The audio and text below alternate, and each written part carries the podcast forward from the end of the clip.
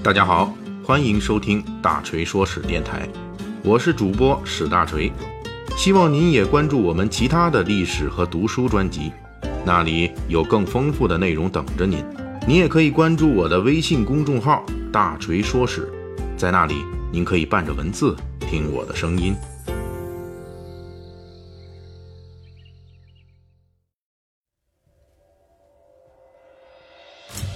上一回啊，咱们讲了这个汉末文艺界的吕布啊，也就是著名的谋士贾诩的保命人生。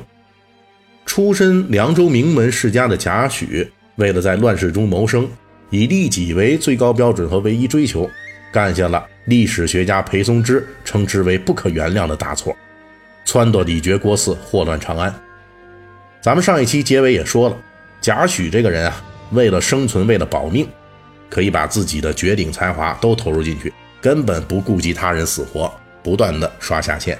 但是吕布呢，也是这样干的，以绝世的武勇和不顾他人死活去刷下线，最终呢却完蛋了。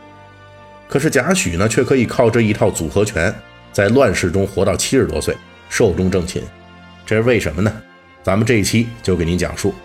独士贾诩除了聪明过人，做事毫无下限之外，他还有一招能够让自己在乱世生存的独门绝技，这是什么样的生存绝招呢？在这儿，大锤先讲贾诩的一则往事。当初李傕、郭汜等人反攻长安得手之后，一时间志得意满，从虎落平阳被犬欺的叛军，摇身一变成了把控东汉朝廷的军阀重臣。李傕、郭汜等人都很高兴啊，也非常重视贾诩。毕竟大家都是因为贾诩的这条毒计而乾坤颠倒了，于是呢，李傕、郭汜等人就想重奖给贾诩一个侯爵，但是贾诩却推辞说：“我这一招反攻长安是救命之计，不能算功劳的。”最终他没要这个侯爵的封赏。乍一看起来，贾诩同学是发自肺腑的由衷之言，但是贾诩的这一句非常厉害，实际藏有很多信息。首先，贾诩在这句话里强调了他自己跟李傕、郭汜是当初一起逃过命的患难之交，值得他们信任。因此，即使贾诩拒绝了这个封赏，李傕、郭汜等人也不会觉得贾诩是蓄意不想跟他们继续走下去。第二，贾诩拒绝了封侯的任命，因为李傕、郭汜封赏的这个侯爷，不管他叫什么名字，都可以直接等同于祸乱长安第一侯这个称号。他贾诩要是收了这个封赏，就等于让布告天下，让所有人都知道他贾诩才是李傕、郭汜祸乱长安的主谋。李傕、郭汜当时已经搞得关中糜烂，名声极坏，谁这时候获得这个侯爵称号，就要背上这么大的一口黑锅。贾诩聪明绝顶，当然不肯背。贾诩的这一番推辞侯爵的举动，实际就是贾诩自己的独门求生秘籍的直接反应，这就是。他是如此的聪明，以至于他从来不把自己的根本利益与他的领导、他所服务的军阀或者诸侯捆绑在一起。即便服务于李傕、郭汜，但是贾诩始终在故意保持与他俩人之间利益是不一致。用我们现在的话来说，就是贾诩这个人啊，不仅聪明，并且没下线，而且最重要的，他跟谁都不做同路人，在任何一条船上，他都随时准备跳船。永远对自己所服务的主公保留一个额外的心眼儿，贾诩就是这样一个三国乱世中的打工者。贾诩先后侍奉的主公名义上有董卓、牛辅、李傕、郭汜、段威、张绣以及曹操，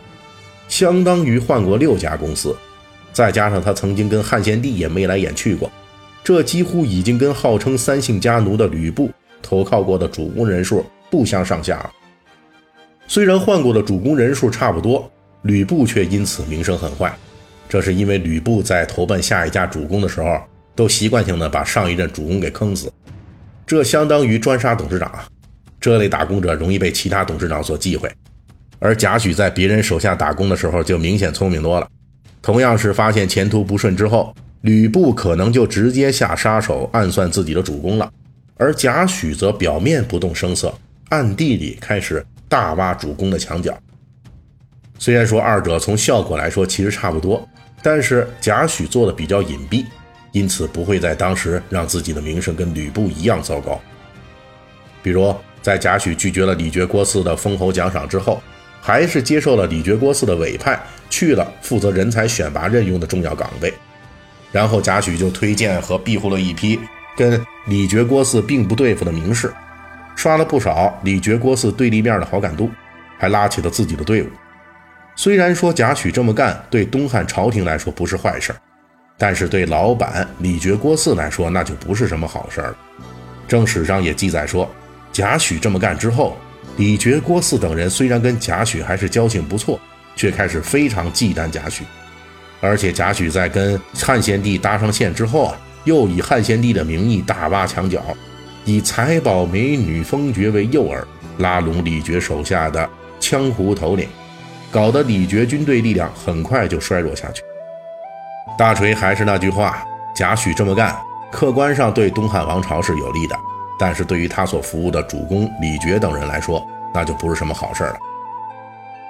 行文至此，我们就多说一句：虽然李傕郭汜不是什么好东西，不过如果您跟李傕郭汜一样，在如今是董事长，那您能放心任用贾诩这样的 CEO 吗？贾诩在李傕郭汜手下。其根本利益跟主公就是分离的，所以当贾诩看到他俩没有前途之后，就果断跳船跑路了，上交了自己的印绶，投奔段威去了。段威也是董卓旧部，董卓死后分离为独立于李傕郭汜的另一股势力，而且段威跟贾诩是真正的同乡，都是凉州武威人，贾诩也是冲着这一点去投奔他的。但是段威的智商明显比李傕郭汜要高一点。贾诩在李傕郭汜手下时干的那些事情，段威估计也比较在意。总之，正史记载，在服务段威这段时间里，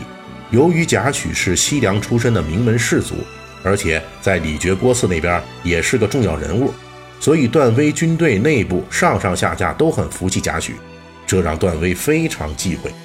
也就是疑心贾诩会跟吕布一样把主公给吞噬了。发现主公段威开始疑虑自己。贾诩本来就不是死心塌地的效忠于主公的那种人，因此他的小算盘立即再度全力开动。这一次，他又去联络同为凉州军阀出身的另一股势力张绣，准备再次跳槽。张绣呢，是董卓麾下的将领张继的侄子。董卓死后，手下李傕、郭汜、樊稠、张继几个大将各自独立，张继军因为缺乏粮草。在建安元年，也就是公元一百九十六年，去抢劫盘踞荆州的刘表，结果在这次抢劫作战行动中，张继意外的挂掉了，张绣就继承了张继的势力。贾诩是凉州地面上少有的有文化的名门士族，又在董卓军旧部中有着独骑反攻长安的战绩，张绣自然非常欢迎贾诩骑驴找马，二次跳槽。联系好了夏家。贾诩立即果断向段威辞行，而且明确告诉他自己去投奔张绣了，而且还非常放心的把家眷都托付给段威照看。当时就有人问贾诩：“主公段威对你不错，为何投奔他人？你投奔他人，不怕段威对你家人不利吗？”贾诩对自己的行为这么解释：“段威这个人啊，生性多疑，猜忌我贾诩，对我待遇虽然优厚。”但是段威猜忌情绪会继续积累下去，待久了一定会被他干掉。而我贾诩公开选择辞行，段威觉得去掉了一个内部不稳定因素，心里一定很高兴，又指望我在外边活动连接张绣作为他的外援，因此我贾诩对他还有用处，他一定会善待我的家人的。随后的事态发展确实证明了他的判断，张绣对贾诩越信任。相当于人质留在段威那里的贾诩家人就越安全。贾诩这个人就是这样，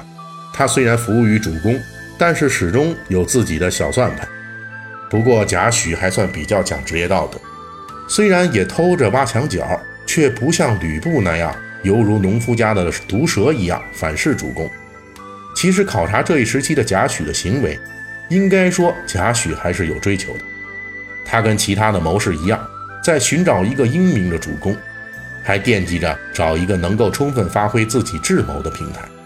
最终做下自己的一番事业。就像郭嘉之于曹操，诸葛亮之于刘备那样。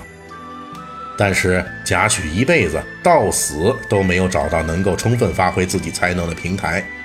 他一辈子也没有自己的事业，这是为什么呢？这就是因为贾诩这样一个绝顶聪明又非常注重自己利益的毒士，却始终有一处难以弥补的缺点和错漏。这是什么呢？咱们下一期的《三国演义》细节解密继续讲述。